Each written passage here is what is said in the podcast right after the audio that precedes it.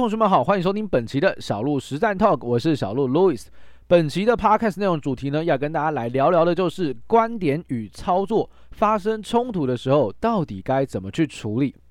我相信同学们在最近这几个礼拜，应该都有持续锁定我们的 Podcast，听到小鹿分享非常多的全球的一个局势观点，包含在数据，包含在利率，甚至是一些政策到目前的台股大盘指数的一些想法跟观点哦。那这些想法跟观点，我相信同学们应该都非常的清楚，也就是其实你也蛮认同，或者是你也觉得，诶，现在的大环境局势或许真的没有这么的好。没有这么的棒，甚至是有一些经济衰退的疑虑的。这我相信同学们应该或多或少都有听过，不论是小鹿讲的，或者是财经媒体，大家都可以看到相关的内容跟资讯哦。但是在这样的一个结构之下，你回到盘面上实物的操作，你到底应该要做多还是做空？你现在应该要用什么样的心情与心态来去进行金融市场上的操作？这个对于大多数的同学来讲，就不是一件容易的事情，因为我们很多时候会发现，你的主观的意识、主观的想法、主观的观点，跟盘面上实际浮现的交易机会，它或许方向没有这么的一致，它甚至有可能出现不一样的方向。那么，这样的前提之下，我们到底该怎么去做一个辨识？怎么去解决这样子观点跟操作冲突的疑虑呢？就让小鹿透过本期的小鹿实战 Talk 来带大家探看喽。首先，按照惯例，我们还是先来聊一下最近这一个礼拜发生的事情哦。本周基本上大家都知道叫做超级央行周哦，超级央行周，全球的央行基本上都在本周宣布了这一个升息的一个状况哦，包含像最主要的美国、英国。还有欧盟全部都维持升息的态度，而在这个升息的这个过程当中啊，开出第一枪的，然后这个超级央行中的第一枪是谁？是美国的联准会，在凌晨的三点钟，他就公布了他的利率决议，确认升息两码，这个与市场预期是一模一样的。那重点而言，当然就还是鲍威尔在这个会后的谈话。他会后谈话还蛮关键的，因为他表达了明年的终端利率基本上会上看百分之五到五点二五的水准，也就是明年基本上还有升息三码的一个空间。那还有继续升息三码的空间，这代表什么呢？代表明年会继续升息，这个基本上已经是一个底定的一个格局。同时，他也再度强调。市场上很期待会快速的出现降息的动作，那他其实也为了这一群人浇了一盆冷水哦，因为他跟大家讲了，二零二四年才有可能降息，二零二三年会维持一个高档利率整整一年的时间。OK，所以基本上明年的环的投资大环境，大家也要知道，就是一个高档利率的水准哦，高利率的水准。好，这是美元哦，这个美国联储会所公布出来一个结果。到了晚间的时候，英国跟欧盟也宣布了升息的一个状况。那同时，这个升息也是符合市场的预期的。但重点是在欧盟也好，在英国也好，都表达了未来还是会继续升息的一个意识哦，基本上是蛮明确的。所以显然，在全球的升息浪潮，其实虽然是靠近末端、靠近尾端了，但是还是持续升息且维持高利率的结构之下，对于市场整体而言，它其实还是有一个持续性的大环境影响。为什么呢？你看哦，现在利率非常的高，那利率高代表什么意思？利率高代表着哦，代表着企业的经营成本变高了。那企业经营成本变高的过程当中，你要去观察它要怎么样去转嫁这个成本，对不对？一般来讲的话，比如说你的原物料，诶，涨价了，你是不是可以把这个价格反映在你的产品上，让消费者来为你的涨价买单，是吧？可是如果今天你发现，诶，你的产品现在在市场上库存一大堆。根本没有人愿意去为你的涨价买单，不要说涨价了，你现在没有没有往下打折、跳楼大拍卖就已经很好了，因为你库存实在太多了。那在这样的结构之下，企业的成本变高，然后销售的部分又没有说很好，库存一大堆，又没有能力涨价的话，对于企业来讲的话，它的获利能力是不是会缩水？是吧？诶，它会缩水。那缩水的话，EPS 就掉下来，EPS 就掉下来，代表什么？代表公司的获利是在衰退的。那公司一间一间的。获利能力衰退会不会引发整个国家的 GDP 是有衰退疑虑的？当然是有，当然是有的。这也是为什么呃，今年度市场都在关注的叫做利率决议，对不对？这个升息啊，通膨这个主题，到了明年，因为升息的步伐基本上已经到了尾声哦，因为美国联总会的终端，他认为要升到百分之五，其实也没剩几码了，大概只剩三码的空间。那接下来市场会把目光聚焦在另外一件事情，叫做经济衰退。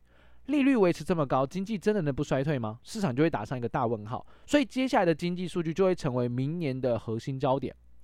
对我来说，这个死亡螺旋一直在回旋当中，它还是存在着，没有错，我还是存在着，没有错。所以一旦这件事情真的慢慢的发生，你会发现哦，经济数据真的会开始衰退。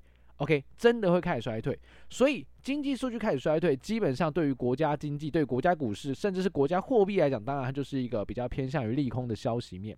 这个是这个礼拜最重要的消息，同时也是指引了二零二三年的一个开头最重要的消息面。那基本上我们知道利率非常的高，我们就要来谈到第二件事情。那你的观点是这样子，利率很高，呃，国际经济状况不是很好，库存很高，可能企业的这个获利数字会有一些衰退，甚至是一些。呃，明显的缩水的状况出现，那这时候按照这个逻辑，你把它顺下来，你是不是应该去做空？对不对？你应该站在空方去做空才对啊，因为接下来经济会衰退。OK，你预期接下来经济会衰退，你本来就应该去做空。但是，但是在盘面上来讲的话，你也会发现，哎，做多好像也不是说不行，做多好像也不是无利可图，做多好像还是一个可以操作的方向。这个时候你就会很尴尬。为什么？观点偏空没问题，可是操作好像又可以做多，指数好像也没什么真的大跌到什么地步，也没有跌破盘整区间，也没有真的走一个很空头的格局。那这个时候你很尴尬，对不对？你要做多吗？还是做空？这个就是一个困境点，这个就是一个困境点。所以在盘面上，当你做到盘面上的时候，观点跟操作到底哪一个才是重点？我要跟大家分享的是。以实际的操作来讲，当然操作才是最重要的。为什么你知道吗？因为啊，我们对于一个盘式的观点，基本上都是取决于我们对于这个世界的理解，对于经济的理解，对于这个盘面、这个国家现在市场的格局去做出的片面化的资讯整理。什么叫片面化的资讯整理？也就是我们认为它会涨会跌，我们认为经济会成长会衰退，都是因为我们看到了某一些数据，我们看到了某一些内容，我们会有这样的先入为主的意识。而实际上几个问题你没解决：第一，它到底反映了多少的百分比？就算经济真的会衰退，股市也不是没跌过啊，各位，股市不是没跌过哦，所以它已经反映了部分的经济衰退的疑虑。所以到时候经济数据衰退的疑虑公布出来，数据公布出来，股市真的会跌吗？也未必，也未必。第二个，你不知道你所观察到这些资讯到底对于股市的分析来讲，它掌握了多少个百分比？你不知道的，没有人知道的哦，没有人知道的。所以这个时候你就会发现哦，嗯，你的主观意识的观点，你或许看多或看空，但实际上。都不比什么，都不比盘面到底要你做多还是做空来的重要。所以实际上观点，我认为是一回事。你可以有一个先入为主的想法，因为这是人之常情。人一定要对于一个东西有一个想法，有个观念在，你才有办法继续钻研跟研究下去。但是在你研究了一个大局观之后，你或许可以用比较偏多的角度去看股市，你可以用比较偏空的角度看股市，但千万不要忘记了，你最后还是要回到盘面上去操作个股、操作股市，你还是得遵照你的交易计划、你的交易 SOP，而不是你认为它是多，或你认为它一定是空。举个例子来说，像之前疫情的崩盘。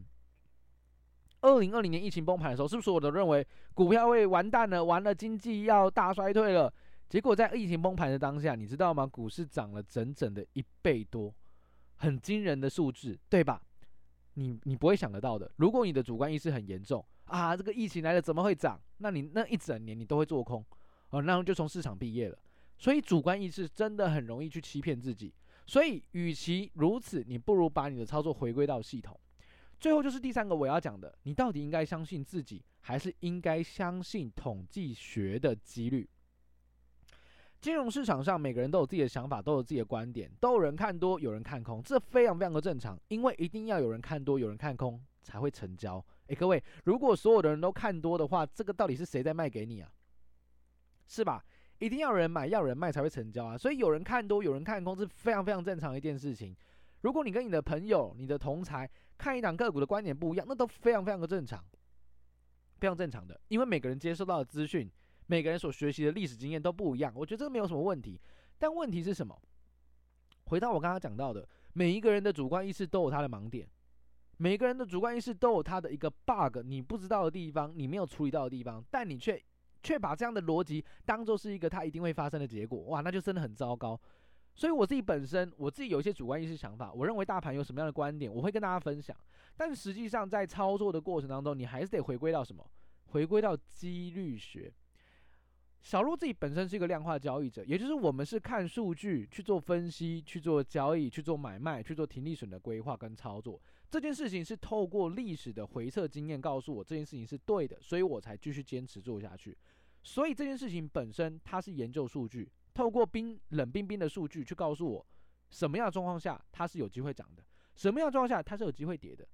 那在大体环境可能不是跟你自己想象这么的符合的状况之下，诶，策略就是告诉你它是可以做多的，策略就是告诉你这两个股它是有波动机会的。那你到底该相信自己，还是相信统计学？